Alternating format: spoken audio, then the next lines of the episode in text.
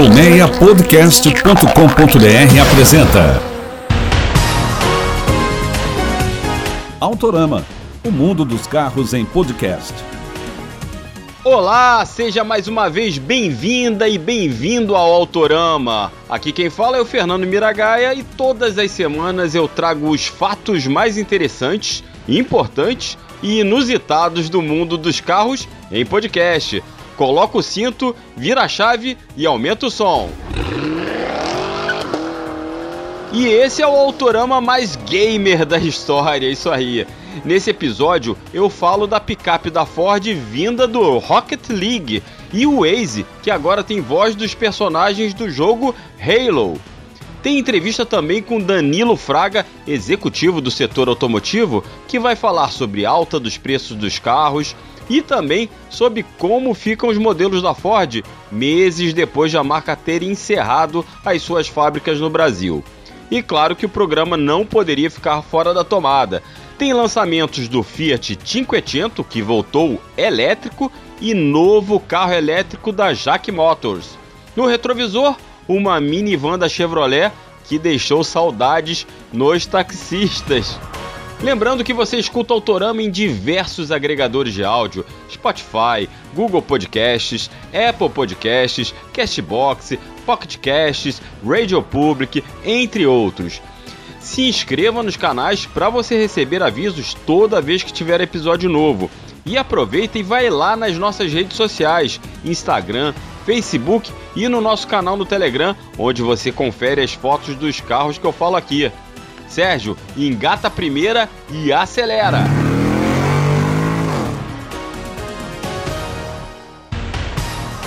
Começo falando dos novos elétricos que acabam de chegar ao Brasil. Lembra do Cinquecento, aquele carrinho que a Fiat vendeu por aqui por um bom tempo?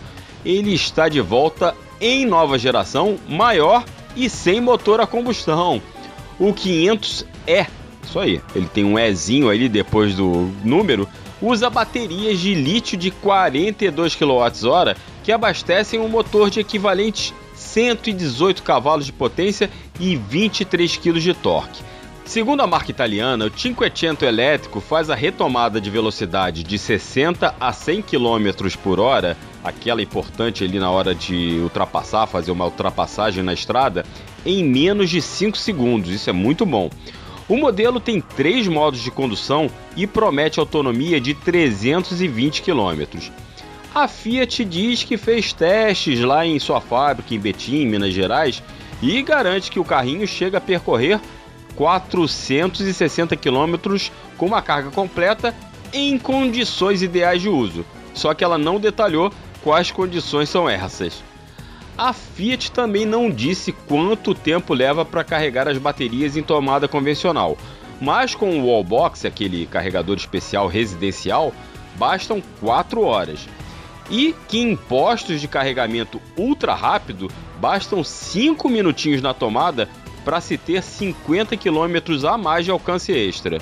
O carro é bem equipado, tem quadro de instrumentos eletrônico e itens de condução semi-autônoma. Mas você confere essa lista com os principais itens lá no nosso canal no Telegram. Tem até um vídeo promocional do Cinquecento onde a Fiat produziu em uma máquina um raio de 3 milhões de volts para marcar o lançamento do carrinho. Mas o choque mesmo quem dá é o preço. O Cinquecento elétrico está em pré-venda por 240 mil reais. Quem também bota as manguinhas de fora, ou melhor, os volts de fora, é a Jack Motors. E mais uma vez, a chinesa já é disparado a marca com mais veículos sem motor a combustão no Brasil e acaba de apresentar mais um modelo desta linha ecologicamente correta, só que com nomenclatura difícil. EJS4. Esse é o nome do carro. Imagina se chegar na loja, amigo, quero um EJS4. Bem, é um SUV que substitui o IEV60 e que nada mais é que a variante elétrica do T60 Plus, o SUV a combustão que a marca já vende aqui. Tem aquele desenho bem futurista que o modelo a combustão já tinha adotado, só que é movido, esse carro é movido por um motor de 150 cavalos alimentado por baterias de 55 kWh. De acordo com a Jaque, a autonomia desse utilitário é de 420 km, só que a marca não revelou o tempo de recarga. Detalhes de equipamentos do carro você confere lá no nosso Telegram.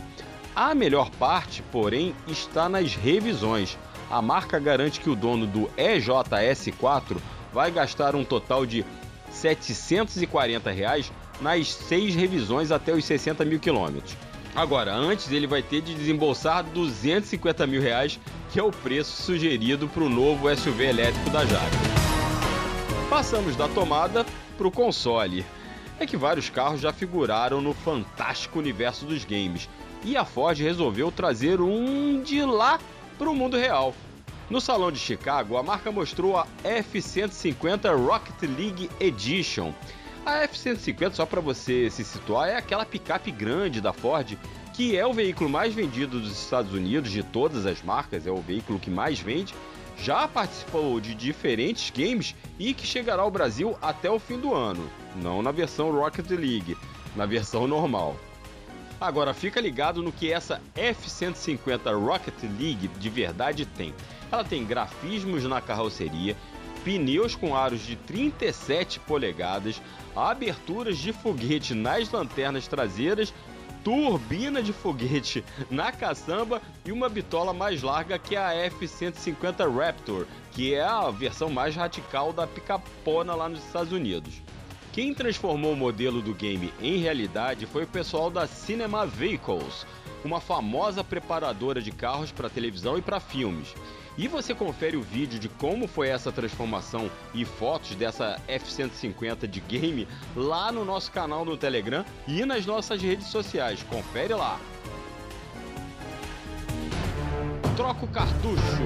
Eita, denunciei a idade. Troco de jogo. Agora falo do Halo, um game clássico de batalha galáctica que está completando 20 anos. Take the second exit. We're getting close. Keep E para marcar essa data, o Waze fez uma parceria com o Xbox e está disponibilizando vozes dos personagens principais do jogo para navegação no aplicativo. Ou seja, basta ir lá nas configurações de som e voz do Waze e selecionar a opção com as vozes dos protagonistas, Master Chief e Echaron. O tema está disponível para ser baixado em português, espanhol, francês e inglês até o dia 18 de agosto. E ainda permite trocar o humor e o veículo na navegação. Bem legal. Falta carro zero quilômetro na concessionária, os preços dos veículos novos e seminovos não param de aumentar e o mercado continua aquecido mesmo assim. Para entender um pouco do atual momento do setor automotivo e as tendências do mercado de veículos brasileiro, na entrevista de hoje eu converso com Danilo Fraga, que é diretor de inteligência de mercado na Fraga Inteligência Automotiva, uma empresa de serviços especializada nesse setor. Danilo, antes de mais nada, seja muito bem-vindo e obrigado aí por conversar com o Autorama Podcast. Obrigado, Miragai, obrigado a todos os ouvintes aqui do podcast Autorama. É, vai ser muito bom passar esse momento batendo um papo sobre o mercado de autopeças, sobre o mercado da indústria automobilística. Está sendo um maior prazer para a gente poder participar desse, desse programa tão legal. O mercado está meio confuso, como eu falei, né? Para usar um termo mais suave. Os preços dos automóveis zero não param de crescer, mas faltam carros na concessionária, né? A gente tem esse problema do Chevrolet Onix, por exemplo, que dois meses já de produção parada, fila de espera para Fiat Estrada chega a 120 dias. Ao mesmo tempo, né, isso vem puxando o preço também dos seminovos. Quer dizer, tá tudo, os preços estão aumentando muito. E a partir desse cenário, eu queria saber como é que se analisa esse momento atual do mercado automotivo brasileiro e se dá para a gente ter ideia de quando esses preços vão se estabilizar ou se ainda é muito cedo, Danilo. Então, Miragaia, é, isso é um efeito que tem de fato acontecido no país, muito em decorrência da falta de insumos e matéria-prima é, para a produção de peças e componentes que montam esses veículos que estão atrasando as entregas e que não estão conseguindo ser produzidos. Né? Desde o início da pandemia, é, em março do ano passado, principalmente aqui no Brasil, a gente tem percebido que existe uma grande dificuldade tanto de compra de componentes que vêm do exterior, quanto na montagem de componentes que dependem de matéria-prima importada no mercado interno. Essa falta desses componentes, dessas peças, tem atrasado de uma forma muito significativa a, a produção dos veículos no Brasil e tem feito com que esse fenômeno aconteça, né? Uh, outro ponto que, que tem acontecido com, uh, com muita violência aqui, que a gente tem acompanhado, é que por conta da valorização do câmbio, né, a gente teve um encarecimento muito grande dessas peças que basicamente são importadas. Então, hoje, um automóvel montado no Brasil, em média, 60% dos seus componentes vêm do exterior, né? É, e isso está atrelado à questão do câmbio, e imediatamente, quando há uma oscilação grande de, é, de, na, na, nas taxas de câmbio, como, por exemplo, nós estamos vivendo no momento, é, esse fenômeno acontece do encarecimento do insumo e que, por sua vez, encarece o preço do veículo final. Né? A gente acredita que a, a tensão do câmbio, a partir aí deste mês, mês que vem, vai começar a dar uma arrefecida, mas o cenário ainda é muito turvo. Né? Vai depender muito de como a economia, de uma maneira geral, vai responder de forma macro nos próximos meses. É, e, e a partir do momento que a gente tiver um, um cenário mais sólido, principalmente na questão cambial, os, preços, os preços dos automóveis tendem a diminuir. É, quando, quanto à a, a questão da falta de produção, ele já é um tema um pouco mais complexo, porque é, a gente ainda está sofrendo uma falta muito grande de insumos, matéria-prima, uma valorização muito grande das commodities, que a longo prazo tende a beneficiar um país como o Brasil, que é um produtor de commodity, mas ainda é um problema muito grave e que a gente enxerga que é um que vai se estender por um prazo um pouco maior. A expectativa é que até o final do ano a gente ainda sofra com essa questão do abastecimento e que isso seja solucionado a partir do segundo trimestre de 2022. Agora, é, a gente tem, como você falou, né, a gente tem essa essa questão do aumento dos preços. E a cadeia automotiva é uma cadeia, você sabe melhor do que eu, complexa e extensa, né? É, a gente pode esperar também um aumento é, no preço do, no custo do pós-venda para o consumidor, quer dizer, além dos preços estarem aumentando, isso vai acarretar num aumento das peças de reposição, no aumento da mão de obra, seja na concessionária ou em oficinas independentes. Isso, isso também é, é, naturalmente vai ocorrer? Quer dizer, vai ficar mais caro também de manter o, manter o carro? Com certeza, Miragai. O que se observa também a partir de março do ano passado é que os preços das autopeças no Brasil é, também têm sofrido uma oscilação de preço muito grande, né? Ele tem sido tensionado para cima é, basicamente por dois motivos. Um, nós explicamos aí é, em relação ao componente original, que é o, é, a taxa de câmbio. Muitos dos produtos da reposição no Brasil também são importados, e isso, quando há uma oscilação na tarifa cambial, uh, imediatamente repercute nos preços praticados. Mas aí no mercado de autopeças a gente tem um outro fenômeno que é um pouco mais é, um pouco mais psicológico do que real. Uh, quando as fábricas pararam de produzir em decorrência da paralisação por conta da pandemia, né, as autopeças, no geral, tanto seus distribuidores quanto as lojas de varejo, elas passaram a ter uma redução de recebimento de mercadoria.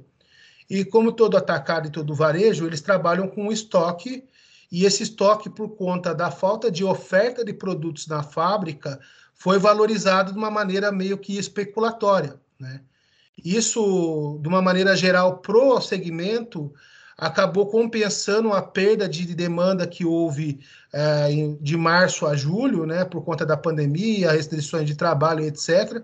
Mas para o consumidor pesou um grande, é, uma grande é, elevação de preços que, como há muito tempo, a gente não via. Né? O que a gente tem observado agora, Miragaia, e os nossos é, colegas que estão acompanhando aí o Autorama, é que com a estabilização das entregas, hoje a gente já pode dizer que na reposição houve esse processo de estabilização de entregas, a, as margens de, dos distribuidores e dos varejos também estão começando a cair muito por conta da competição. Então, aquele estoque de três meses que o cara tinha e estava rentabilizando, ele não tem mais a necessidade porque a fábrica está entregando naturalmente. E isso faz com que os preços praticados na ponta caia de maneira significativa pela competição do mercado. Né? Então, os distribuidores e varejo não estão conseguindo manter as margens adquiridas durante o período pandêmico e agora esses preços estão caindo também de uma maneira vertiginosa. Né? Então, é, acredito que esse mês aí já foi um ponto de inflexão bem grande, bem, bem significativo é, na questão dos preços. As indústrias não estão conseguindo repassar custo mais para os distribuidores e as margens têm caído no varejo, baixando o preço do, do, do da, da reparação como um todo na reposição pelo menos para o consumidor, uma boa notícia nesse meio tempo, né?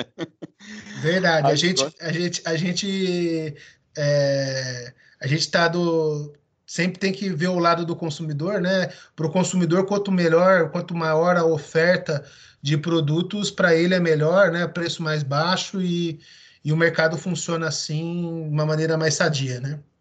Sim. Agora, Danilo, muitos ouvintes é, mandam mensagens para o Autorama preocupados com os carros da Ford. Ou são pessoas que têm modelos da Ford e não sabem se vendem, ficam na preocupação também dessa questão, poxa, vai faltar peça para eu manter meu K, meu EcoSport, é, minha Ranger, como é que vai ficar isso? E alguns também estão interessados né, em comprar carros da Ford, seja seminovos ou usados, e também tem medo da desvalorização e dessa questão de, de manutenção, de pós-venda. Né? Passados aí os seis meses, desde que, ele, que a Ford anunciou o fim das atividades industriais aqui no Brasil, é, a gente vê que nem os carros nem desvalorizaram tanto, até porque os seminovos estão é, estão aumentando muito, né? Mas é, como é que a gente pode analisar a situação específica dos modelos da Ford, tanto na questão de, né, de, de, de, de venda, né, a pessoa que quer comprar um carro seminovo, um usado, um zero quilômetro, tanto na questão de pós-venda, né, nessa questão de peça, manutenção, peça de reposição. O que, que, o que, que esse consumidor pode, é, pode esperar depois desses seis meses? Bom, Miragaia, é, a primeira, primeira coisa que, quando a Ford anunciou uh, o fim da atividade fabril no Brasil, eu fiz questão de conversar e explicar para os colegas que, que me dão a honra de debater comigo esse assunto, é que não, não, não era motivo nenhum para pânico, para histeria, visto que os modelos da Ford em produção até a data são modelos super consolidados, né? E a Ford, é, no Brasil, historicamente, ela ocupa uma posição, ocupava uma posição na frota circulante de ser a quarta principal montadora do país, o que faz com que a estrutura de manutenção dos veículos da Ford seja uma estrutura muito robusta. Então, quando a gente fala de peça do mercado de reposição independente, que, que corresponde a mais de 85% de tudo que se conserta de carro no Brasil, essa rede de manutenção ela não vai ter problema nenhum, porque ela já está estabelecida. As grandes marcas de autopeças vão continuar tendo no seu portfólio os produtos da Ford. O que eventualmente pode haver uma dificuldade maior é encontrar as peças chamadas genuínas, que são da própria marca. Mas isso também não vai ocorrer porque a Ford, imediatamente que anunciou o fim da operação Fabril no país, ela também anunciou a manutenção de programas como a, marca, a Motorcraft, que é uma linha de produtos, é, vamos dizer, de reposição da Ford. Ela incentivou e continuou investindo na plataforma dela de é, marketplace, que é o Autobusca, que vende peça genuína através da rede de concessionárias remanescente. Ou seja, é, do ponto de vista da manutenção, o dono do Ford não vai sofrer nada. É a mesma coisa quando ela decidiu parar de, de fabricar o Corcel, por exemplo. Ah, não é porque ela deixou de, de, de produzir o Corcel que faltou peça de Corcel no mercado. O mercado independente conseguiu suprir de uma maneira satisfatória e até mais, é, com todo respeito, né, uma maneira até mais eficiente do que a própria rede genuína costuma fazer no país. Né? Então eu não me preocuparia se eu tivesse um Ford nessa questão do abastecimento. Quanto à segunda pergunta da desvalorização, o processo de desvalorização, quando você fala de um, de um automóvel saindo de linha, ele acontece é, desde quando a montadora toma uma decisão estratégica de, por exemplo, parar de vender aquele modelo, ou simplesmente, quando é uma decisão mais radical como a da Ford, de sair do país. O processo é o mesmo. O que desvaloriza não é o fato da produção ser aqui ou não. O que desvaloriza é o fato daquele modelo não ser mais novo e tem outros modelos novos entrando, competindo com aquele, com aquele poder aquisitivo da pessoa que tem é, acesso àquele carro que saiu de linha. Bacana, Danilo. Bem, esse foi Danilo Fraga que trouxe, traçou um panorama do mercado automotivo brasileiro, tanto de zero quilômetros, seminovos e de autopeças. Danilo, muito obrigado pela atenção, pelo bate-papo, foi ótimo.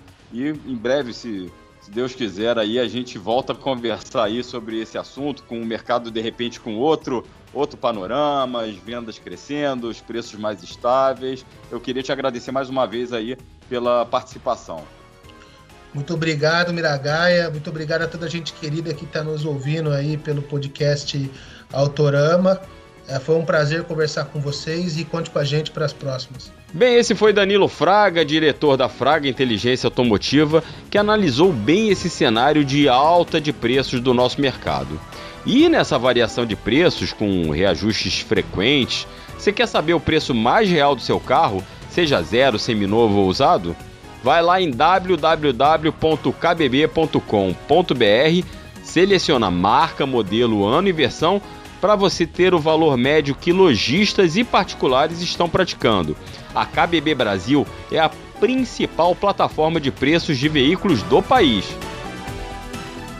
Hora do quadro mais saudosista do podcast mundial. E o retrovisor vai lembrar de um carro tipicamente familiar que fez a cabeça de muita gente e de muito taxista no início do século.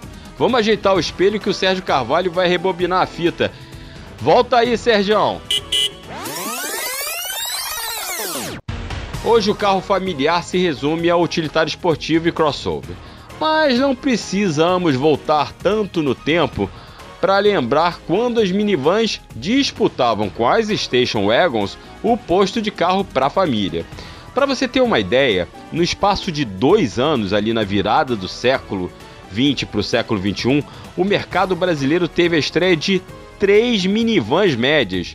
A última delas é o tema da coluna. Foi a Chevrolet Zafira, que chegou em abril de 2001, meses após a Citroën Xara Picasso e dois anos depois da Renault Scenic. A grande vantagem do modelo produzido pela GM em São José dos Campos, no interior de São Paulo, era sua cabine.